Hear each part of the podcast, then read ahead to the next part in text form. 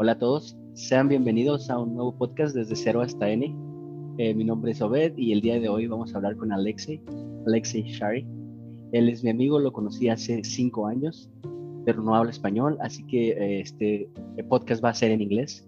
Um, Alexei, uh, you want to introduce yourself for uh, everyone? Yeah, hola, Obed.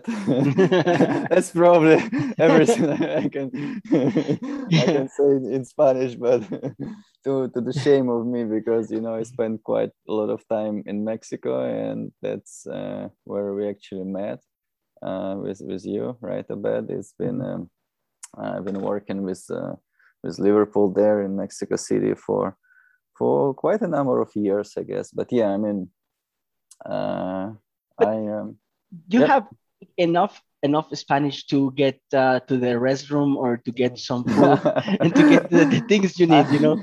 I used to have, you know, I used to have because yeah, it was uh, it was a good practice there, and yeah, one of the things that you know I kind of regret that I didn't pay uh, more time and attention to learning uh, Spanish more. But again, you know, without practice, um, you kind of you know lose lose those skills and.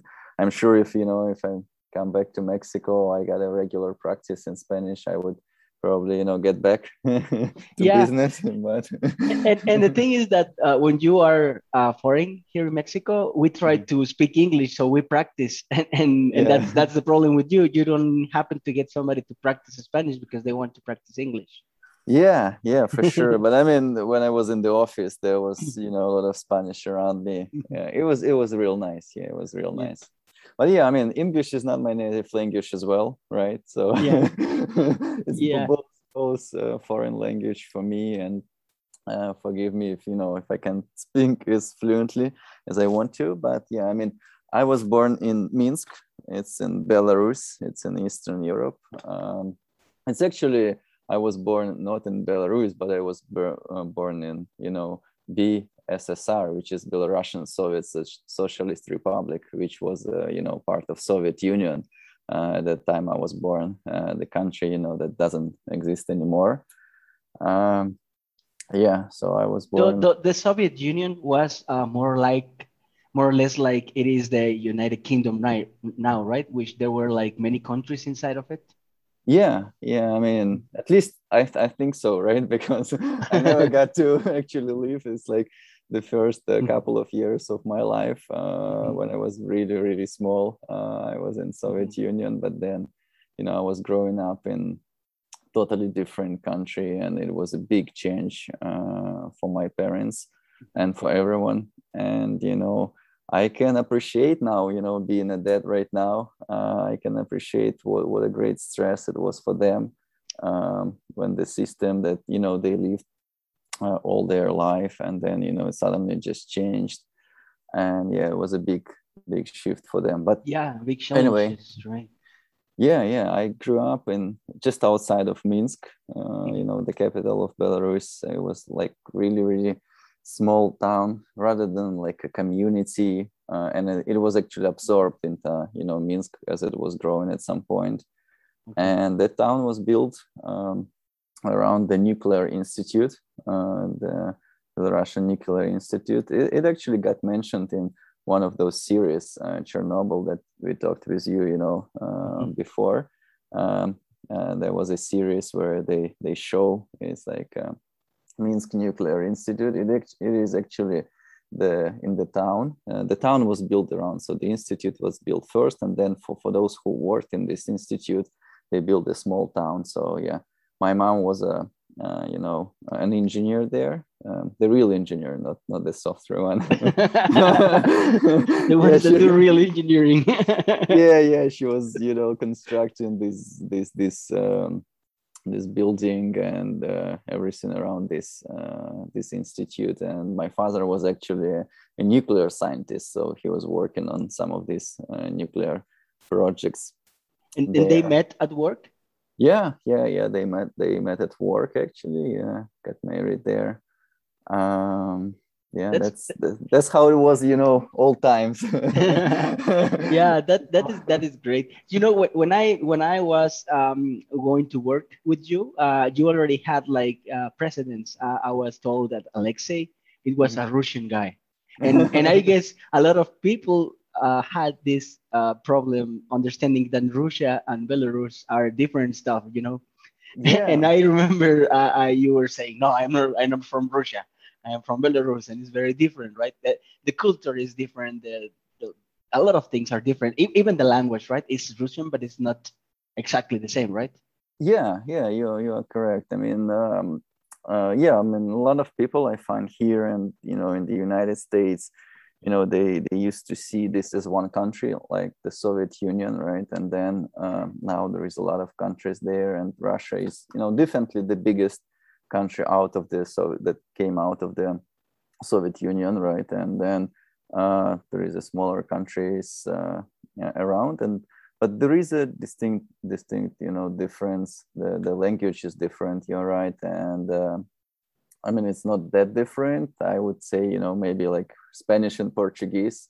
However, I don't know the real difference between them, but it, it, feels like because, right, we had some people coming to work from Brazil and they spoke Portuguese and then, you know, they kind of understood Spanish, but then they yeah, it, it is Spanish. it is it is quite kind of strange because uh, Portuguese, like I can read, I can read a lot of stuff, but when they start mm talking about it, it's kind of hard to catch because it's a little bit uh, different the way they, they talk it about uh, how I understand it in Spanish. Yeah, the same would mm-hmm. the same would be for Russians because you know if we speak Belarusian, it would be hard for them to to catch it to understand. But you know the words, the separate words, they kind of you know could guess the meaning because uh, they are similar. But you know when you start speaking fluently, um, it would be hard for them. But for us, you know, for Belarusians, because we we, we learned Russian uh, in school, right? It was both Russian and Belarusian language uh, that we learned uh, in schools, and then you know everyone speak Russian.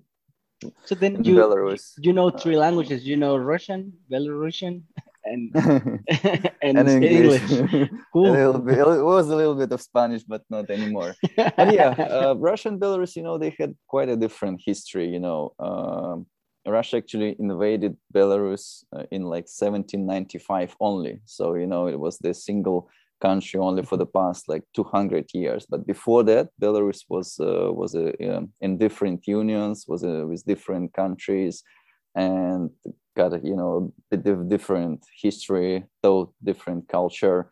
Uh, very similar, you know, to Russia, but in in in some cases different, and um, in some cases different in in spirits yeah. Uh, yeah belarus was more always you know on kind of it's uh, it's strange to say but on the democratic side right uh, mm. because uh, if you know the first constitution in the world i think it was the united states right it's a famous mm. constitution that was like what 1776 uh, but uh, not many people know that the second constitution in the world was actually in belarus oh. Not yeah, not in Belarus. It was a bigger country. There was a lot of countries there: Poland, Lithuania.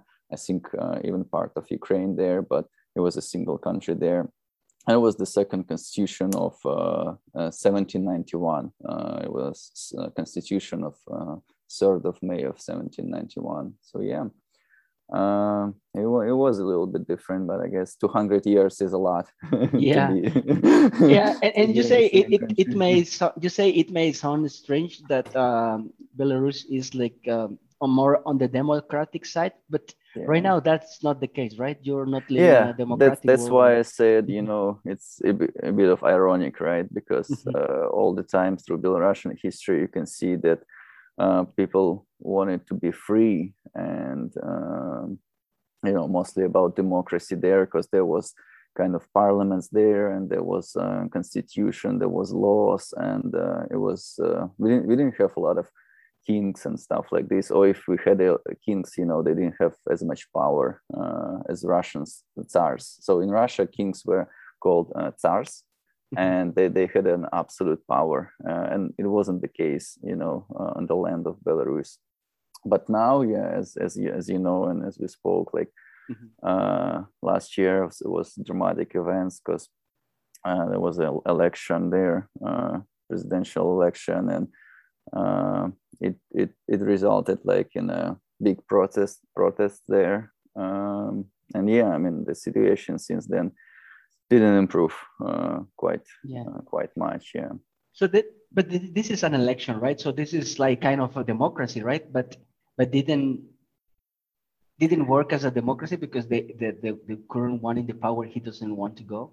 Yeah yeah so he's been at power like for 27 years now i guess and then yeah the election wasn't fair right? So the the count uh, uh, of the um, of the votes was completely the opposite. Uh, you know they say that he got like 80% of the vote when in reality he got like i don't know like 10% of the vote so i mean it's not like you know like you you do like 80 and then you know 70 percent or something but it is like actually the opposite. Oh boy. So then then it was like everyone has um, a change want a change right? And and most of them did vote no, for a change and that didn't happen and that's yeah. why there are these protests around belarus right? Yeah I, I don't think it's you know everyone. I think there is a number of people that still uh, you know there is two different type of of view right basically mm-hmm. some some people like want to change and they don't think that uh, it's okay for someone you know to hold power for 26 mm-hmm. years or so and then there is other people that still think that you know life is more or less okay and they don't like the change uh, you know some people mm-hmm. they do embrace the change they like you know the new challenge and they they look up to the change like with excitement and some people are afraid of change. Yeah and, and there uh, will be uh, some some people that uh, already feel comfortable and they oh, feel like the privilege of this right? So they don't yeah. they don't want to change at all absolutely. Yeah you're you're absolutely right. Uh, and those people they have a physical power right? Because they mm-hmm. are like military or they're like police and they are heavily rewarded by the system, right? They they're given like free apartments, they're given quite a bit of salary, and you know they they feel much better than the rest of the people. And I guess that was the you know the thinking uh, of the president like if you want someone who has a physical power who has a weapons and you know it's not like united states there in belarus because there uh, it's a mon- monopoly on the power. You can't really uh, go and buy uh, you know guns or anything like this in belarus. It's like almost impossible. Even if you want to buy a gun you know to go hunting it's it, it's not easy. You gotta get all these permits and stuff and you know not many people do yeah. hunting recently. But here in us like you know it's i don't know what 350 million of people and 500 million like pieces of, of weapon uh, in the in the country so you know the police here in the united states doesn't really have um, you know monopoly uh, mm-hmm. on on the on the physical power but in belarus it's it's not the case and you know generally belarusian people they are very very nice they they when when they were even protesting you know mm-hmm. there was not a single uh, window broken because you know when you see those protests yeah. in other countries they're like burning cars they're like breaking shops you know like was... mexico you're describing the protests in mexico I, I haven't seen yeah I, I, saw in france actually but i mean yeah it's it's it's it's, it's quite on you know on the borderless of violent but the pro yeah. the protest in belarus was very very different people actually you know when they were protesting after they finished protesting they actually picking up the trash you know? Oh, very nice so, protesters yeah. yeah they actually left the place cleaner you know after than it was before. yeah than it was before. So you can imagine the level of uh, of you know of people and protest yeah and, government will want them to protest because they do it. They, yeah they were calmly and they clean. Yeah so there, there was this was you know the, the the difference and i guess it's it's quite hard you know to to win the battle with uh, with the kindness rather than you know with the force because yeah. the police was using all kind of force like you know the weapons the real weapons the they were shooting with the real um, not the you know this uh, uh, how do you say it? not the rubber one but with the real guns mm-hmm. and mm-hmm. yeah it wasn't it was sad it was quite a sad uh, I, I remember that uh, during I guess it was last year uh, when when the protests started to happen, right? Yeah, it was August yeah. uh, August uh, of uh, year 2020. That's where it was election. I don't remember the day. I think it was August 17. Uh, yeah, yeah. And, but... and, and, I remember there were a lot of um, news or on the U.S. about uh, people from Belarus uh, doing protests on, in the U.S. like like doing at the same time as the Bel- Belarusian friends. Yeah, yeah, it, it really united, you know, the community, the the the people of Belarus. They really uh, felt, you know, this connection, uh, and uh, it was really upbringing because uh, it's it's not that common that you know happens a lot when uh, a lot of people unite and uh, yeah all around the world uh, many many different cities countries that shows you that you know there is a lot of people that left belarus uh, before uh, because they were they were not they were looking maybe for something else outside and then you can find belarusian people in in many places around Yeah. the world Yeah, and and it's it's it's easy for for you to get out of Belarus, or it's kind of a lot of um, you No, know, no, it bureaucracy or red tape. No, no, it was easy to get out. Nothing like you know from the Soviet Union Yeah. when they when they didn't really allow you to leave the country. No, no, it was it was okay. It was free. You can leave anytime. Not anymore because of the COVID, mostly you know restrictions and um, you know political situation. But still, it's not that uh, impossible or quite hard. You can, you can leave, and quite a lot of people, sadly, they actually left uh, for the past year. Uh, a lot of my friends they moved to some neighboring countries of uh, Poland, Lithuania, and Ukraine. Um, and yeah, I mean, people people are leaving uh, the country. That's the trend at the moment. Yeah, and there is this very thing that I I I find interesting.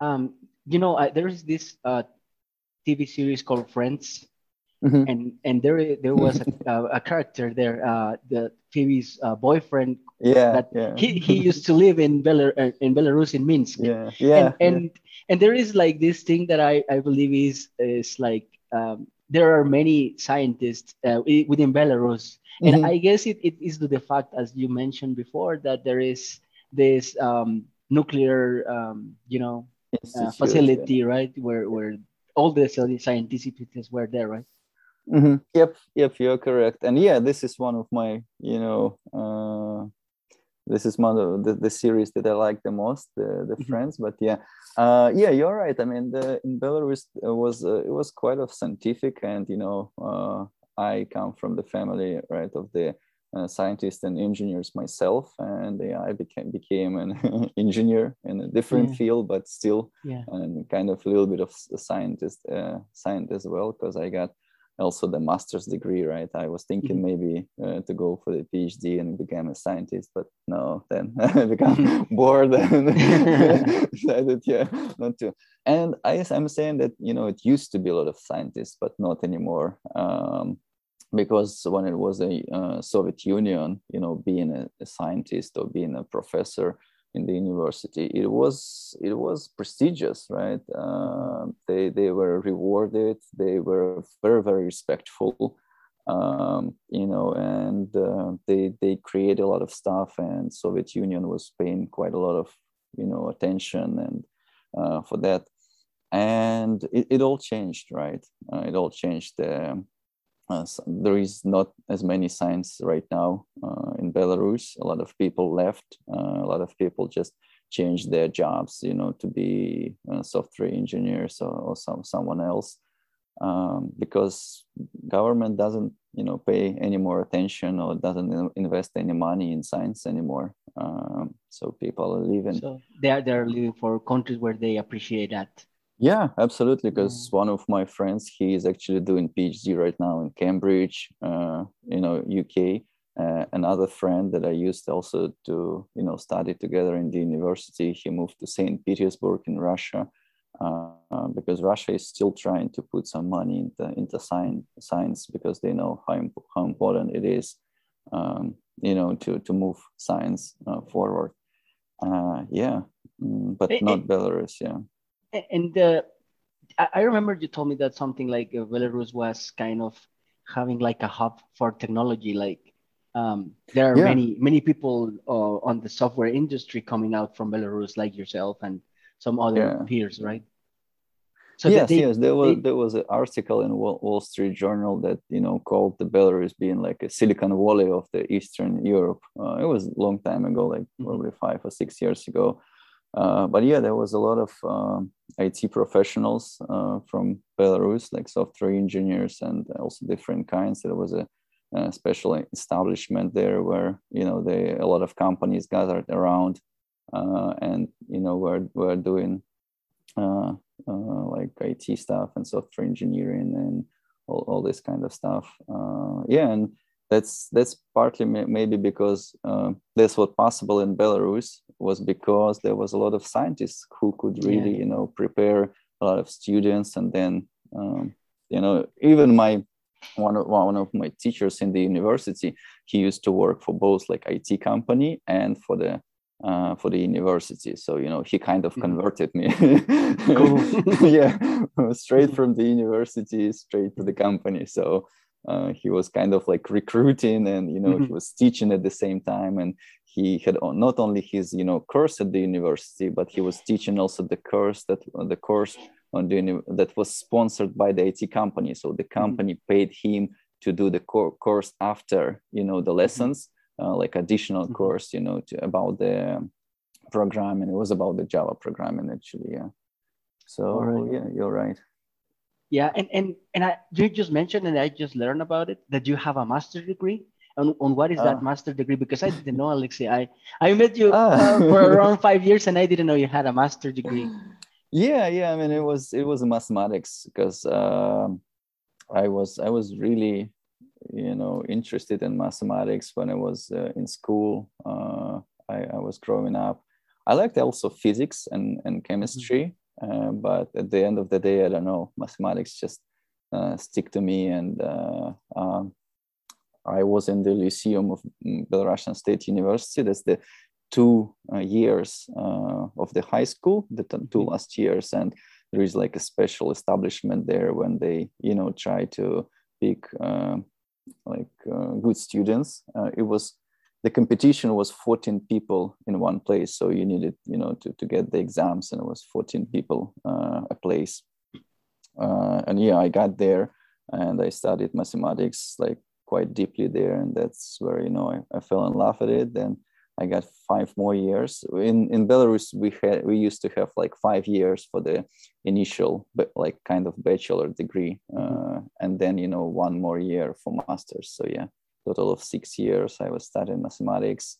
Uh, was trying to apply it to programming, but you know how programming is it's usually well but but then there is there is a lot of things that can be done when you combine mathematics and programming right like uh, yeah. you know the machine learning models and all that stuff it has a lot of mathematics in the in the vaccines right absolutely because you know yeah. at some point when the machine learning actually you know became some popular uh, everywhere i think it was like 2016 or 2017 I, I actually took a course on machine learning uh, from Coursera, right? And mm-hmm. when I was learning all these, you know, underlying models and stuff and how it's done, it was very, very familiar to me because, you know, I, I, I, I finished my degree in 2011, the master's degree, but even like after five years, it was all coming back to me you know i was reading yeah. so this is the gradient this is mm-hmm. like we need to take this and then this is the equation and then this is the rule and this is the theorem and it's like oh yeah yeah you know i, I kind of like vaguely remember so it's like uh, you know it was interesting yeah that, that is one of the things i love about my work that's uh, mathematics can help you uh, to solve a lot of problems and they are fun and and they are something that you can you know make sure that it's okay. That's something I love about mathematics, where you have a problem and you have mm-hmm. an answer, and you can make sure that the answer fits the problem, right?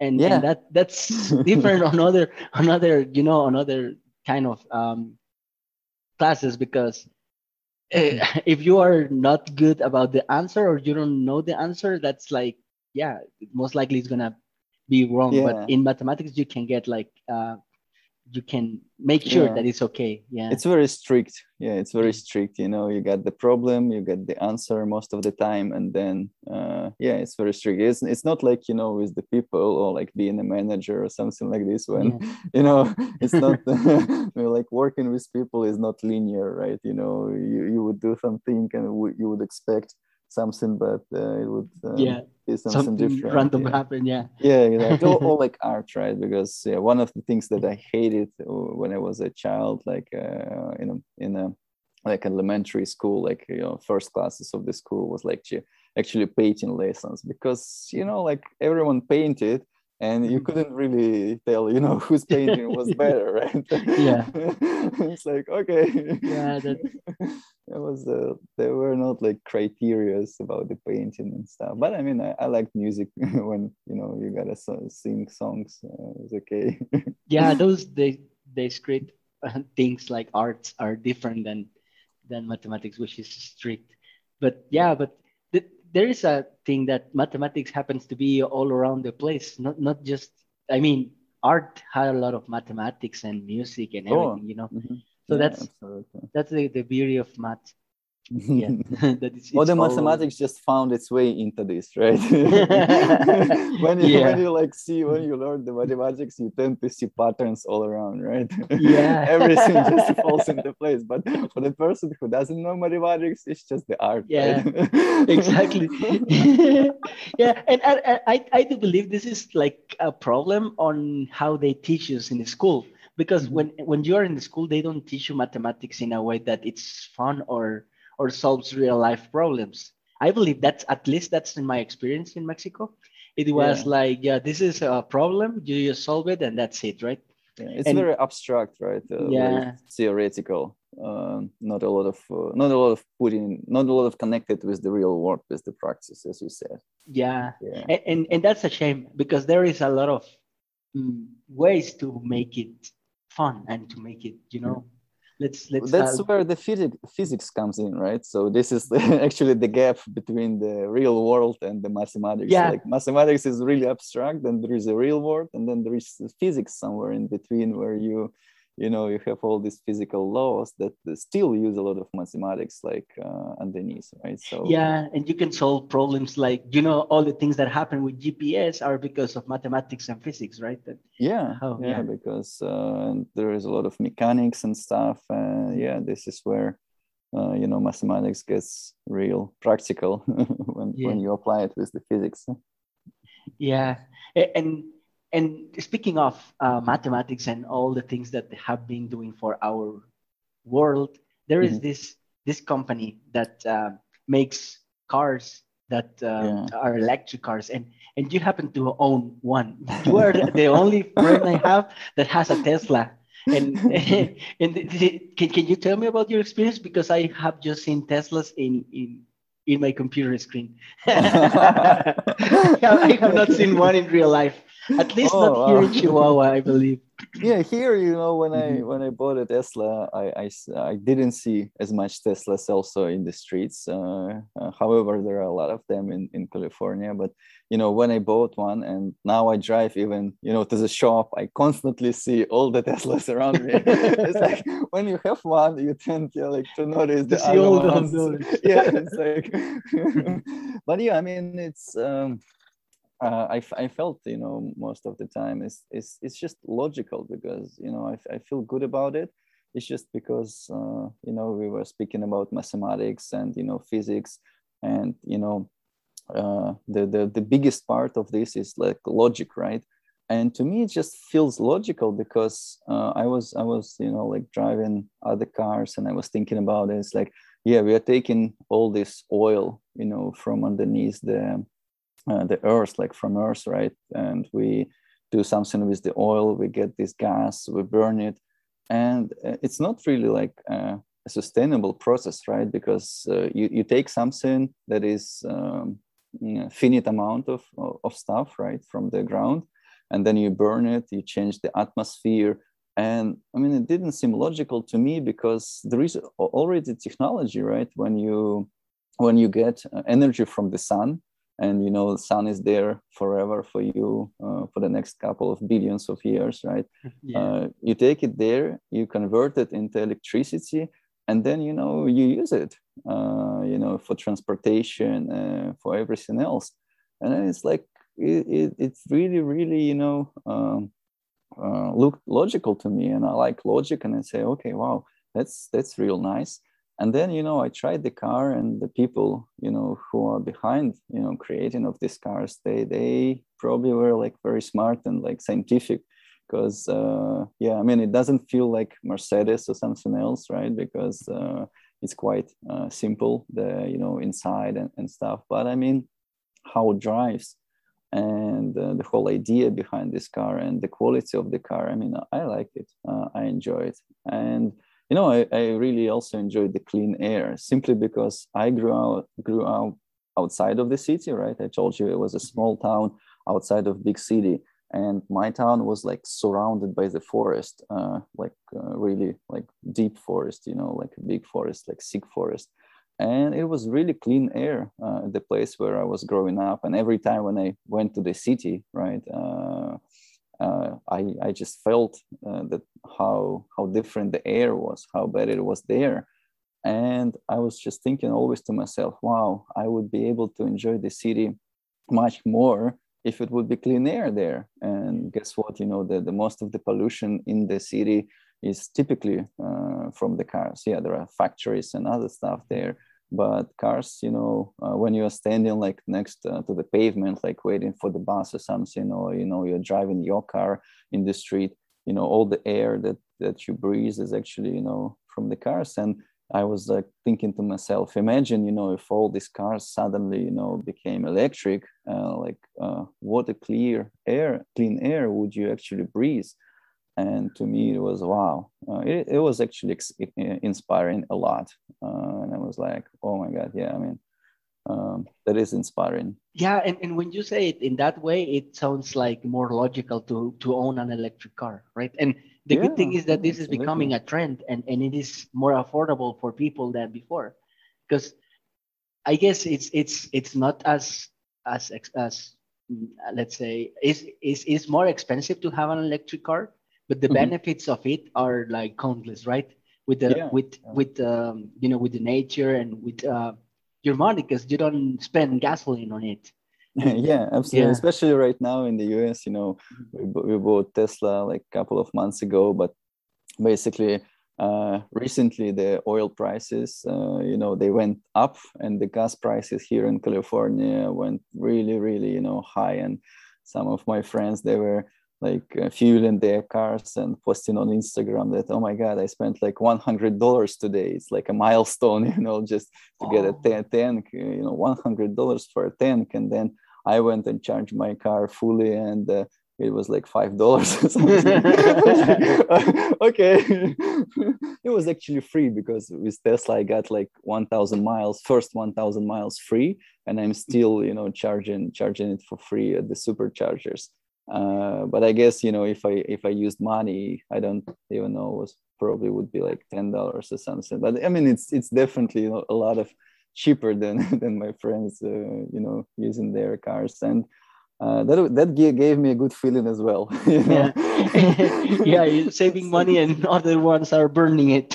yeah, and, yeah, exactly. And, and one question regarding those uh, superchargers. So, mm-hmm. so excuse my ignorance because I know nothing. No, so you you go to a place and you connect your car there, and how long it does it take for it to fully charge? Yeah, yeah. Actually, we have one not far from my home, and uh, it's uh, not far from the grocery store, right at Whole Foods. And when I go just there, you know, to buy some groceries, uh, I put my car, and you know, um, let's say you know if it's like twenty percent only left, I usually charge uh, not the full charge because it's not good for the battery. I usually charge to 80 or 90 percent. Uh, it's it you know it, it, it's good for the battery for example, from 20% to like 80%, it would take probably like uh, 30 to 40 minutes.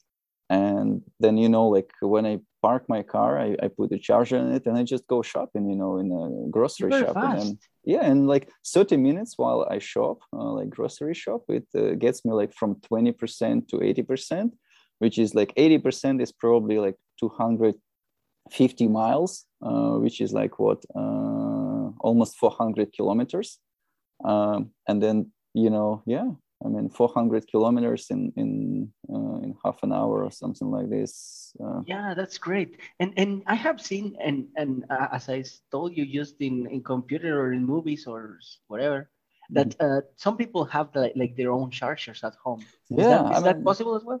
Absolutely. I mean, most of the people actually have these chargers. It's just the uh, happens that you know I live in an apartment building, but you know in the United States, most people you know they own their Mhm. own homes.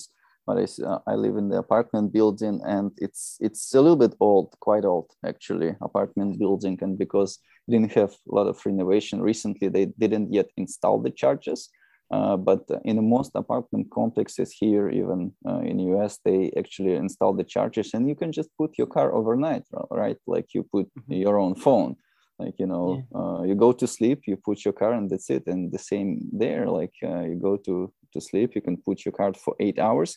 Yeah, those chargers they have less power, right? So they they Yeah, charge you slowly yeah not the super yeah the superchargers they have a really strong power it's like 72 kilowatt or something like that uh, it's it's it's a lot uh, usually like you know the usual charges they are much less uh, and yeah i mean it probably take might take like eight to 10 hours. But again you know if you go to sleep uh, for a night like for eight to 10, 10 hours there is no reason why you can't you know uh, put your car, car on the charger like you do with your phone and that's it.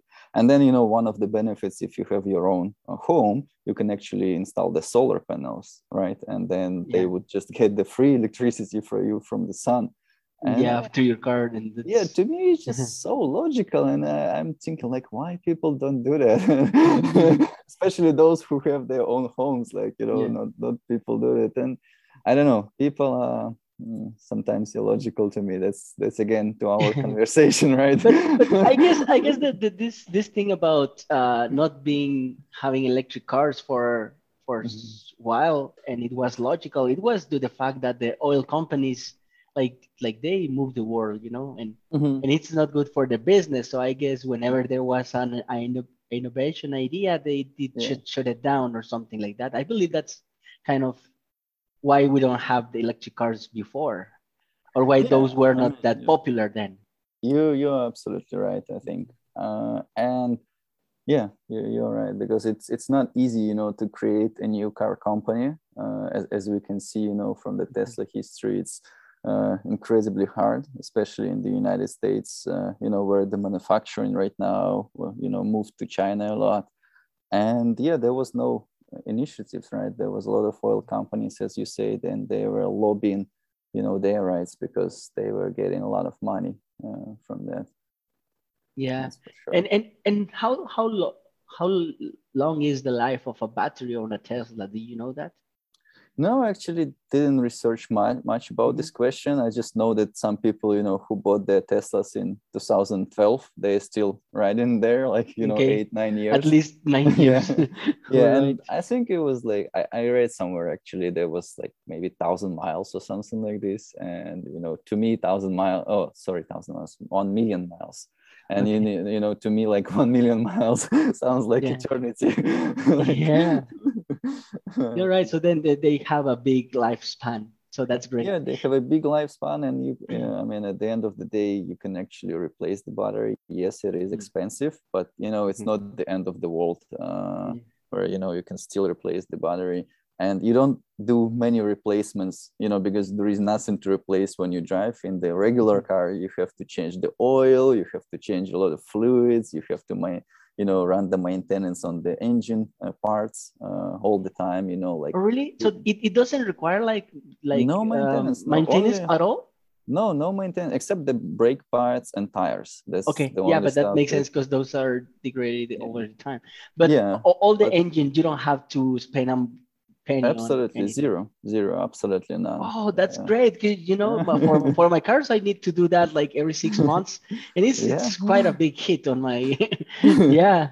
yeah Oh, it's, it's great. both time and money right because you need to Yeah. arrange for that you need to find the place you need to find a good mechanic and then you know those mechanic guys They're not, Yeah. they were not, they were they were friends of mine for some reason you know they, they, they tried to charge you more you know they Yeah.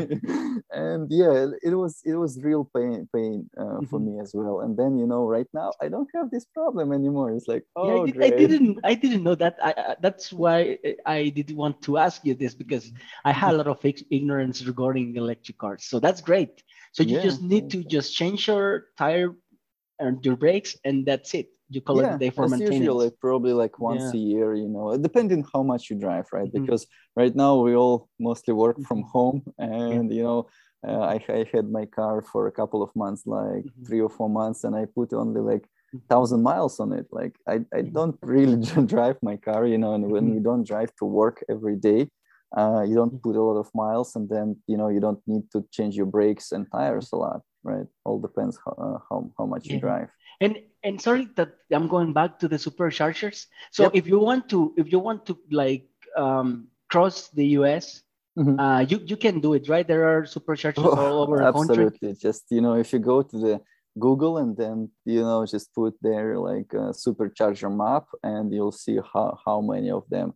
Uh, absolutely. I mean, you can you can go pretty much everywhere in the US. Um, you know, with the with the superchargers and they, they actually invest in more in it right and now mm-hmm. hopefully the government would mm-hmm. also you know invest more maybe not in the superchargers maybe some different technology but still i mean i hope the government will finally you know turn mm-hmm. around and do the logical thing uh, like investing in the infrastructure and you know bringing more chargers around the world and around the us and the world hopefully here in Chihuahua, there are some superchargers I have seen in oh, some, really? on some of the plazas. Yeah. And I guess it makes sense because if you are traveling from US to Mexico, you want to have superchargers so you don't run out of. no, yeah. absolutely. But uh, in Mexico, you uh, typically own homes, right? So you, yeah. you live in a house, right? Uh, your own. And you can install uh, like a charger there. And I guess there is a lot of sun in Chihuahua yeah. as well yeah, yeah and and and there is this thing that uh, tesla cars have um, like this autopilot and and i remember you told me that's like uh, an, a feature that you need to pay for. But every single tesla can have that one or it depends on the version or how does that work? No no every single tesla can have this and it's actually two different features. There is autopilot and it is free and it is included in your tesla and i do have one as well. Mm. um, actually recently like last last sunday we took a trip to to irvine which is uh, like 60 miles south or something like this right? Mm-hmm. and i was a little bit tired. I didn't sleep very well with the with philip mm-hmm. and, and, then you know i was like oh my god i need to drive like 60 miles now and it's not gonna be easy. There's gonna be traffic and you know you're gonna get on the highway. And i was like oh uh, I'll, I'll i'll use the you know autopilot and you know like using autopilot was was really helping. Like i was it was such an easy drive. It was such an enjoying you know i was so relaxed. I was still you know looking at the road. I was a little bit worried you know like around all these cars. But i mean it was such a great help to me. I mean uh, I, that that ride was like uh, very turned to be very very pleasant you know because you know it takes the, uh, the the car would you know hold the line. It will do the turns on the highway itself you know if it's traffic it will stop uh, with the other cars it will go you know. So you don't really have to do anything there. Just you know pay attention uh, keep you know be ready alert uh, you know. But i mean it is a great help. And then there is a full self full self-driving capability. I haven't tried this one. I don't have it yet uh, but I obviously saw some videos when you know the car just completely drives itself. You know, you just pick the destination and it, it, it would take you there. That would probably be you know incredibly great. Uh, but well as soon but the as autopilot it, the, the autopilot itself it sounds great. So it's basically you are stuck on traffic. So yeah. you put you put autopilot and it take care of you yeah, taking absolutely. you from one place to another and, and, and you it, can and it over... takes care of yourself on the freeway mostly because there it mm-hmm. can drive itself as well because you know, you know freeways that don't have this um, you know like 90 90 degrees turns or something like this uh, mm-hmm. this is where you know it, it is a great help as well uh, but yeah, I mean, we were going and there was a lot of traffic, as you know, in Los Angeles, yeah. no matter where you go. And then, you know, yeah, there was a lot of traffic. And uh, my wife, Kate, she was like, oh my god it's traffic that's going to be so painful right now. And mm. you know i put on the autopilot and it was so easy for me. And you know i was calm she was calm philip was mm. calm mm-hmm. calm. And everyone was like okay. And she actually didn't actually notice that i put on autopilot because they were on the back seat you know with philip. Mm-hmm put on the autopilot and she was thinking that I actually was driving through the traffic. And I say, no, no, mm-hmm. no, it was all autopilot. And it's like, I didn't even notice the mm-hmm. difference, you know, between you driving and autopilot driving. That's yeah. great. And then the self-driving cars are the ones that you say, I want to go to my job and to, you just sit on it and that's it, right? It takes care yeah. of, of everything, all the turns and everything. Yeah. Uh, and, and that one, it's not included by default. That's not out of the box yeah yeah it it, it costs a little extra um mm-hmm. uh, i think it was ten thousand dollars or something like this i don't remember the okay. the price but yeah maybe at some point uh, i'll do that as well you can you can always you know buy it uh, from the beginning or you can add it later on because you know all the software is is mm-hmm. going uh, over the air like you know the same as mm-hmm. you update your phone mm-hmm. the same you update your car you know uh, it's connected to the internet mm-hmm. or with 5g or 4g you can connect it uh, to the wi-fi if you'd like mm-hmm. and then you know you're getting all the updates you know like like you're getting for your phone or your computer like installing yeah that's that's yeah that's great that's like wow yeah that's that's, 2021 and, right yeah and, and one one thing eh, do, do you know if there is something like um um, like a free trial for the self-driving? Like mm, you said, no, Tesla, I want to try for one week, so. please, and then I'll let you know if I want it or not. I think they want to introduce like uh, by monthly, right? So, mm. for example, um, you you you would pay like one hundred dollars a month or something like this, and for example, you say I need you know self-driving just for one month and then you know you, you pay just uh, for, for this month like a SaaS product, right? Uh, like yeah. a subscription, like your Netflix or something. And yeah, that would I, I'm not sure if they introduced it already or not, but that would be really cool because you know imagine the months you know you're just stuck at home and you don't drive anywhere. Like mm-hmm. why would you need that you know autopilot? But then you know I don't know if you get a contract or you know if you need to drive a lot uh, mm-hmm. for some reason you can just buy it for a month and um, maybe at some point they would do it like daily right you can yeah. buy it for a day and then you know if you drive somewhere on the weekend you can just yeah. buy it for a weekend uh, maybe it would be a good idea for them to introduce that yeah uh, we'll see you know if they if they want uh, yeah. to do it or not but I, I heard some rumors that they want to introduce like monthly subscriptions um, that would be a good uh, mm-hmm. you know way to try it mm-hmm. uh, at some yeah, point that, that's that's like a great idea yeah so they they can just have a free trial or or, or a small trial and then decide if it's okay but, or as just you say it's just for the weekends or just for a long trip. But i'm glad that you know it's not only tesla. There are a lot of uh, other car producers that are finally you know introducing the electric cars. I know that nissan has a nice uh, car nissan leaf. Um, uh, toyota has the prius you know also. Um, it has a hybrid and then i think it has an electric. I'm not sure but a lot of car producers they finally you know starting to release those cars. And i think in a few more years we'll see a lot of different you know choices uh, both you know uh, like on a budget scale and maybe yeah some very expensive ones like uh, this lucid air. Yeah. The one our, our friend keeps talking about yeah. yeah. I hope he really gets it because mm-hmm. you know it would be really exciting for me yeah. to see bunny uh, driving that car uh, and i think he would really uh, love love that car. Yeah. And and you you started to talk about something i wanted to talk later on and it was around when you got your tesla more or less uh, you mm-hmm. become a dad and and that's yeah. like a big change and i want to talk to you about it how do you feel about it yeah that's actually one of the reasons why we got a tesla with my wife right because mm-hmm. before that we, we had a, a, very small car not the small car but i mean it was just a two seat car mm, like it was a four seat but it was a convertible mercedes like you know mm-hmm. this is the car where you drive you don't really drive you can't even install the car seat there because it just yeah. has two doors, right? yeah, just two exactly. front doors. That's, that's then... not friendly with kids. yeah, not friendly with kids. That's that's the reason you know we mm-hmm. started to thinking about you know buying a new car, and that's how we decided that you know we are really uh, ready for Tesla. Uh, and it, it was a it was not an easy choice because you know we don't have our own house so we don't really have a, a place where you can 100% charge your your car right but then you know we looked around we saw so many charger chargers around like a public chargers then you know it was okay uh, and we decided to go for it.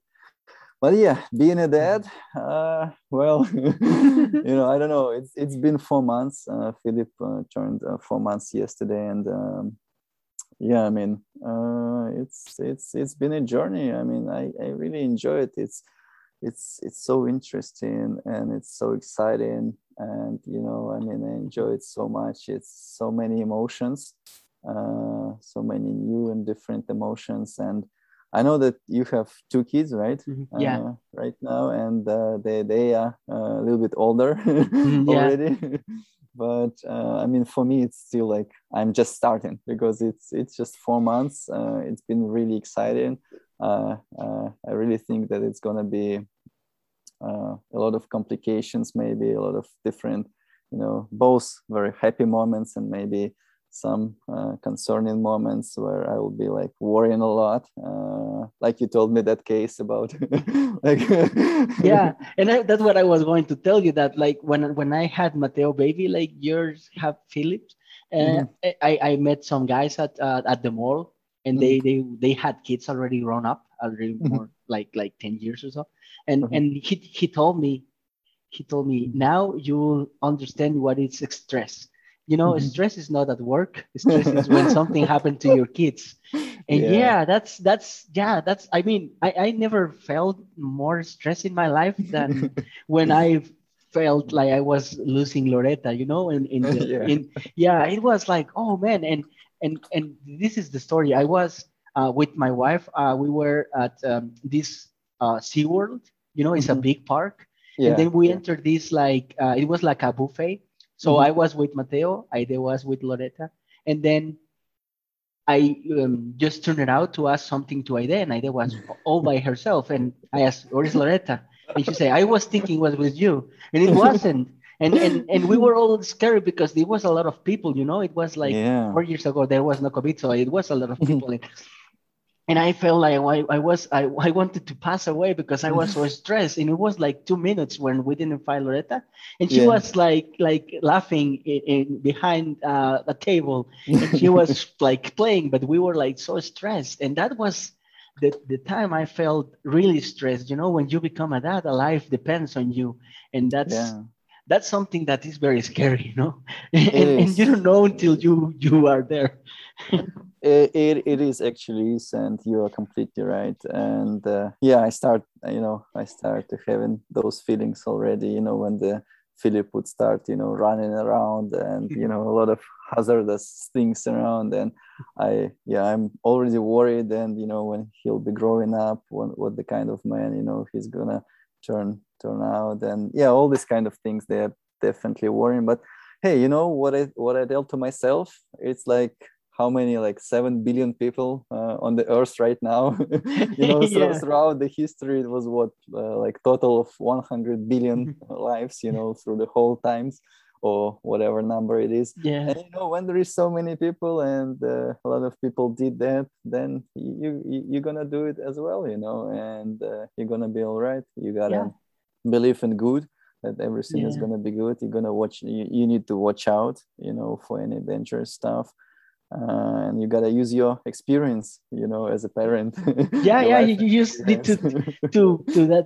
That's that, that's a, the good thing about kids. You know i guess they make our um, our life to be better. They, they like uh, force us to be our best version of ourselves absolutely and, and, yeah yeah less, and, less risky you know more more of a good on a good side you know making good decisions healthy decisions you know yeah like uh, you're absolutely right mm-hmm. uh, because uh, yeah i mean I, I became a better driver. Yeah.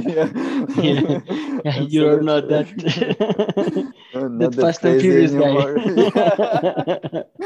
yeah funny you say you, you say you, you saying that because we decided to rewatch all the uh, you know all the series of the fast and furious. Yeah yesterday we watched the uh, the seven uh, fast and furious seven uh, we didn't we didn't end it because it was late so we like uh, didn't finish it yet but mm-hmm. today we're probably gonna finish the Fast and Furious Seven, and That, yeah, that's that's something that change. is, is related to having kids. You know, before you were able to watch like whole movies or whole series at all, and then now when you have kids, you need to see it like in chapters. yeah, I mean, absolutely. We are not yet there because you know Philip uh, is not watching the movies yet with us. He's sleeping uh, while we watch the movies. But yeah, I'm I'm already thinking my choice of the movies. You know, I like I got this uh, list of the movies that I, I keep uh, somewhere like in a Google Drive or something. And I'm like, oh my god, I need to create a separate list for Philip right now. This is what, what we're gonna be, you know, watching with Philip, and then you know what what we're gonna be watching with uh, with my wife. yeah, that's that's indeed true. You need to find out sweet spot that something you can watch but not get bored, and they can watch as well. Absolutely, yeah. Mm. But yeah, I mean, it's it's exciting, and I, I really, I really like you know being a dad, and I'm really looking forward to you know all the challenges and all the happiness that's going to happen because. Uh, yeah, in my opinion, uh, uh, at the end of the day, it's just very important to get the positive attitude, you know, the optimism, and uh, so your kids uh, would feel it as well that everything Yeah. is going to be all right. they they do all they, but but they say right. So what they what they see on you. So if you are positive and happy and Mhm. everything, that they will learn that. And Yeah. and speaking of learn, what are you gonna teach um, Philip uh, as, as a language? Are you gonna teach both English and and Belarusian and Russian? Oh, Russian yeah. or what? Yeah, absolutely. I mean, both both languages, Russian and English. I, I I- I really hope so that he would be proficient in both languages. At least that's the plan uh, for the moment. And you know, maybe a little bit of Spanish because we live we live in California, and if we stay in California, they say that they teach Spanish in schools. So Yeah. maybe you know that would be something for me also to like a motivation for me to uh, learn Spanish if if Philip is gonna be yeah, exactly. I.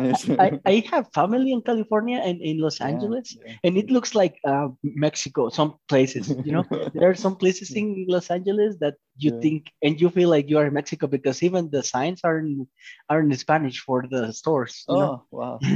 Yeah, there is like a mini Mexico around there. I am not sure which exactly the, the part Uh-huh. because uh, I was there with family, but there are places where you feel you are in Mexico because yeah.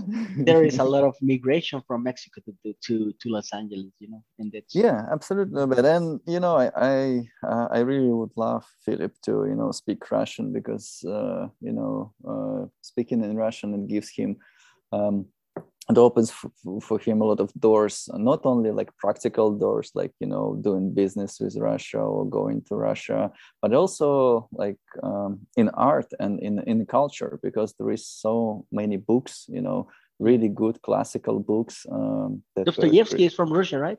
Absolutely, yeah. That's uh, Dostoevsky, Tolstoy, Pushkin. There is so many great uh, literature from Mhm. Russia, and I would love for him, you know, to enjoy it, uh, you know, in a language that it was written, like uh, I did enjoy it, and I still, you know, read some of the classical. Uh, like last year, there was a lot of time during the pandemic. I Mhm. actually uh, reread uh, the War and Peace. Uh, this is by Leo Tolstoy, and it's uh, it's one of the biggest uh, you know books. It's not. It's actually I think four books. It's one thousand two hundred twenty-five pages. Oh boy, it, it is a lot, and it, it is actually a joke because you know when you're in school, it is actually the biggest uh, piece that you you need to read in school, and you know no no one actually not not many people I, shouldn't say no one but not many people actually you know read it. I, I didn't finish it when i was in school. You know i probably read like first or second parts out of 4 uh, but now actually i i enjoyed you know reading it uh, in full uh, and i mean it was it was great uh, it has a lot of history uh, about russian history a lot of i mean it has everything there basically it's a it's a great ma- masterpiece and it would be awesome if if philip would at some point in his life also would be able to enjoy it in russian That's that's great. It's something that I I, I never thought about, like reading the books in the original language, because yeah, Mhm. during the translations there are things that, for default, uh, are lost in translation. You know, because it's Oh, not the yeah. same in Spanish as in English or Russian as in English or Oh. whatever, right? So yeah, when when, course, do, when they do the translation, some things that are like part of the book or the essence of the book, they get lost, right? So that's that's why yeah. it's interesting, yeah, to read the books in the original language and some, something that I mm-hmm. didn't think. And about. and you you start to better understand the culture and uh, you know the culture of the place, the the culture of, of the of the people that are coming from there. And uh, I, I should say, you know, uh, I am a strong believer that uh, you you should try and travel as many places and know as many cultures as you know because it it actually develops you as a person you know i i, I used to read uh, a lot of like uh, us uh, us literature like Ayn rand and i read something by carlos castaneda. I know he he's uh, uh, kind of american but he he has some also latin origin there. And you know yeah when you when you read these books you you start to better understand it uh, you know the culture. And yeah i strongly believe that uh, uh, it's it's good you know when you can travel and explore different places. And i'm really thankful uh, to the work you know because i started doing consulting and that mm-hmm. brought me to you know different places meeting different great people uh, you know yourself included. I'm i'm really thankful uh, for all of that experience. It was great. Yeah and and it i guess i guess that's that's the good thing about our job right like uh, the consulting job where yeah. you happen to need to go to some places to help mm-hmm. the customers and that leads you to as as you said you already went to to the united kingdom yeah. to mexico to us and yeah. many at least, at least it used right? to be right yeah well it used to be before the covid but yeah. but when when it was there it was great right I, I mean i never i never thought that i was going to be able to to go to europe and and i went to mm-hmm. um portugal, portugal. yeah i went to portugal because of my job and that's something i really appreciate i mean our uh, job as consultants it's important because we help clients around the globe and that the good thing is that sometimes they want us to be on site to understand better right? And that's yeah absolutely. Yeah. that's that's actually one of the reasons i specifically went to consulting because um, uh, my first experience of the you know traveling for business was still in belarus. When i was in belarus we got a client from russia from moscow and i went there on a business trip uh, just as a solution architect right? And i was there we were gathering some requirements and then that uh, russian client they invited actually someone from uk the consultants. Um, and then you know they came from the uk and that's that's where they, I, I met those guys and they told me you know about consulting about how they travel you know about how they meet different clients uh, you know how every time it's a different client you need to quickly get up to speed you need to understand the system it sounded like a challenge as well right a technical mm-hmm. challenge because you know you have different clients you gotta come you don't have much time you need you know to meet the team um, you need to you know integrate with the team uh, work with them uh, um, then you know to understand quickly the system that they're working on understand the pro- their problems you know find the solutions very quickly because uh, let's face it you know consultants are usually quite expensive and no one ha- has yeah. a lot of money to to pay a lot you know for you sitting around and doing nothing that is really effective you, you need to be as a consultant. And i, I really you know enjoyed those uh, those stories that they told me about consulting. That's where i met them. It was 2012 it was the end of 2012 and after the, after the project i really decided that i want to become you know a consultant. And then in 2014 actually i started my consulting career. Uh, it was first first trip was to united states to seattle. Um, i worked for nintendo there uh, doing some consulting for like cool. three or four months. And then yeah then i moved to the united states and uh, changed the companies and yeah starting consulting. It was really exciting. Yeah that's really i didn't know life. you worked you worked on nintendo yeah i mean it was uh, it was again you know atg yeah. at nintendo. They had some kind of uh, like shop. It, it wasn't actually their main business right? It was uh, mm-hmm. the e-commerce business. But mm-hmm. yeah it was atg there and um, it was interesting. It was in redmond uh, washington next to seattle. Um, yeah that's that's my first business trip to the United States. yeah, that's but great. yeah, b- before that, I had trips to you know to Moscow, to London, um, and yeah, I mean, I really enjoyed uh, that stuff. Um, Yeah, cool. and you you happen to travel to Mexico City, and that's where we met, and that I, I really appreciate that. Yeah, I really appreciate that because we're those were good times. You know, we were um, mm-hmm. spending a lot of lot of time together because since morning, since breakfast mm-hmm. till till the yeah. end of the day, you know, we we were there like uh, like like a small family, you know. Absolutely, yeah, and we went to the movies afterwards, right? Yeah. Because uh, it's not like you have a family there. That's why you know you have yeah. your coworkers, uh, which become your friends, and then Mm-hmm. I mean, yeah, it's uh, quite a strong bond, and uh, yeah, we spent a lot of time, and it was uh, you know a lot of it, it, was a very interesting experience to me because you know Mexico City was nothing. This city is very unique, you know, nothing that I saw anywhere in the world before, and you know all this different culture. I mean, it was it was amazing. It was interesting. Yeah, I'm really grateful, and yeah, I'm, I'm really glad that you know we met and uh, you know had a couple of great projects together and still still working together. Yeah yeah and that's great. I, I love that. And and and before before we wrap up this one I, I would mm-hmm. like to ask you you know if you have any recommendations. I know you read a lot and that will be mm-hmm. great. So if you can recommend us a book. Uh yeah i mean yeah as you said i i read a lot of fiction books like russian literature. I read a lot of non-fiction books uh, a lot of classical books. Uh, one of the things that I read recently, I think last year or even this year, I don't really remember.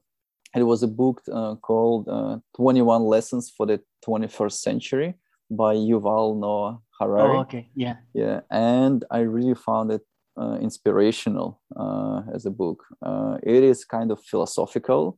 Uh, he speculates a lot, you know, about the future, about the trends and in my opinion so my, my opinion were very much mm-hmm. aligned with his opinions and he actually expanded mine uh, a lot uh, there so i really recommend for everyone who is you know trying and you know this book is very useful as a dad as well because you gotta you gotta understand what's gonna be the future what you're gonna be mm-hmm. preparing philip for or you know your kids yeah. for and then you know you gotta understand what the industry would would look like and um, that's that's a very uh, useful book as well. It's not only like philosophical speculation, but uh, you got some information from there that you can actually use and you can think it over. You can try to understand the trends. Um, yeah, that's that's the yeah, book that's, I recommend. That's a great yeah, that's a great recommendation. Thank you. Oh, looking forward for it because as you just mentioned, the world is changing so fast yeah. that what things are like normal now is going to be different in the future. So our kids will do different stuff that we are used to, even though it's, Absolutely. it's gonna be like just like 10 years or so, but yeah. for sure they'll do. Yeah. Even 10 years ago, if you remember, our life was so different. I, I, you know, sometimes try to remember old times like 2011, 2010, mm-hmm. you know, 2009.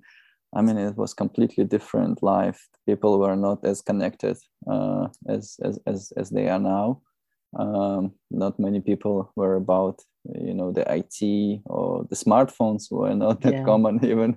Yeah, uh, exactly. Yeah. I, I never so. I never thought I'm gonna get, I'm gonna have a friend from the other side of the world. You know?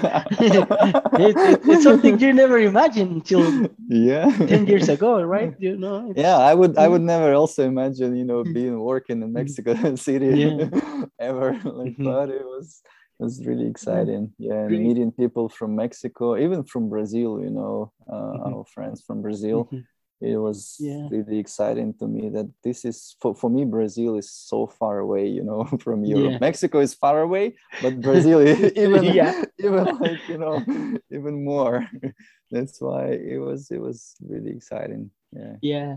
Yeah thanks for the recommendation. And, and what about music? What kind of music do you like do you want oh, to recommend? You know, all kind of music. I mean, uh, I'm looking at my playlist on Spotify, and I mean, it's everything there. You know, starting from the mm-hmm. pop culture, some rap, some you know, like mm-hmm. like all kinds, and uh, um, but yeah, really depends on the mood. You know, in the mm-hmm. evening, uh, when you're winding down, it's mostly like jazz and blues. This music, you know, mm-hmm. calms me down and uh, it's it's really nice. I I, I appreciate uh, jazz and blues, uh, mostly blues. Um, then you know when when I need to work, uh, I I try to get something energetic like house music, uh, something like this. But um, I usually you know associate some songs with people or with some experiences, and then you know if I if I had some kind of experience, uh, like in Mexico, I remember there was some mm-hmm. some songs that I I, I heard there. Uh, you have your playlist now. Yeah, and uh, yeah, I just put it on my playlist uh, mm-hmm. at, at that point of time, and then that's how it became. It's just experiences. Or you know, you watch mm-hmm. some movie and you really like the song from the movie, or you know, there's mm-hmm. some other experiences that that you have in your life and when there is a song as- associated with that experience i just you know add it to my playlist and then the next time when i listen to the song i remember you know that experience. There is uh, a great idea alexei i never never thought about it like that. Okay. Yeah, yeah, i mean because yeah you know you are in a restaurant and there is a song that you like but you don't yeah.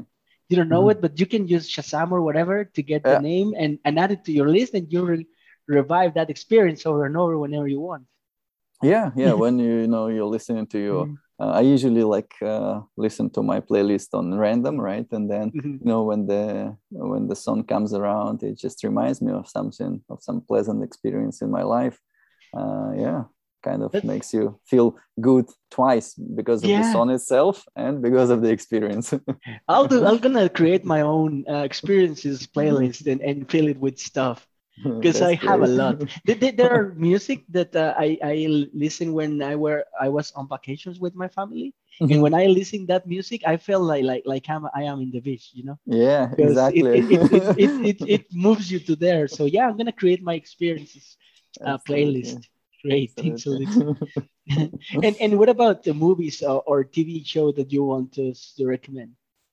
Oh, you know, it's it's hard right now. You know, you, you mentioned about uh, you know the change uh, and right now uh, i found that there is so many movies being released uh, at the moment you know every year uh, there is so many movies and I, I, can't really recommend anything new from the classics though mm-hmm. i really like the friends the tv yeah. series as you mentioned uh, you know it happened because it, it's an old tv series right but yeah. i happened to watch it only in 2016 so really really recently but uh, actually you know i liked it even more it's because it's the year you know when i was missing my friends the most you know because yeah. when i when i just moved to the united states it was 2014 and then you know like first few years there was a lot of travel a lot of new exciting experience like you know you're getting a lot of rush from these uh, experiences and then you know in 2016 i kind of you know slowed down uh,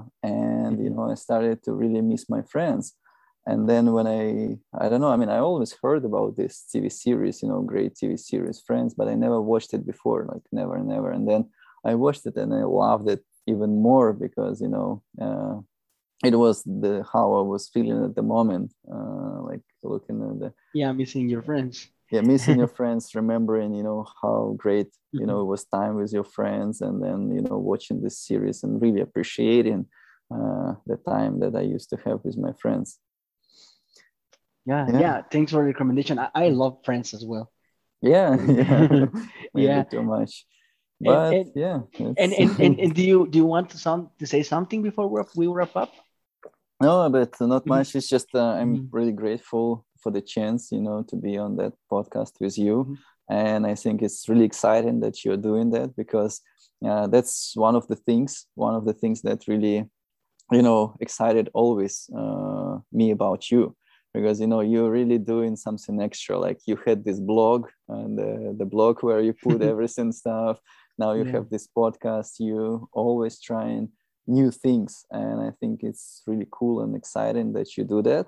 And i really hope that you know you continue doing that uh, no matter what uh, you know mm-hmm. with age or anything uh, you get so much energy. And you know you share this energy with your friends which is really exciting. And i thank you for that yeah, no, thank you, Alexei. And and I started this just because I wanted and just because I mm-hmm. can. And and I'll stop doing it as as far as I don't have anyone to talk. But I guess for the moment I have plenty of people to talk about and and with uh, sharing experiences yourself that like very interesting yeah. experiences. And I believe that we could have another episode because there are a lot of things that I didn't ask you and I want to ask you. So thank you very much for for your time. Thank you very much for being my friend And Yep. I, I really appreciate you being here. Thank you very really much. Really looking forward for uh, more English, uh, you know, episodes on your podcast because Yeah. Spanish still I- a little yeah, I bit. tough. have a, I have others scheduled in English, so you will enjoy them. Because Looking yeah, in Spanish it's kind of hard to catch up for you, but Yep. I'll I'll do more more in English. And thank you very much, Alexei. And Yep. I I guess that's it for today. Uh, thank you guys for listening. Uh, if you like it, please share it, and if you didn't like it, please share it anyway. Um, I really appreciate that. And, and thanks. And talk to you later. See ya. Thank you, Robert. Yeah, see you. Thanks, Bye. bye.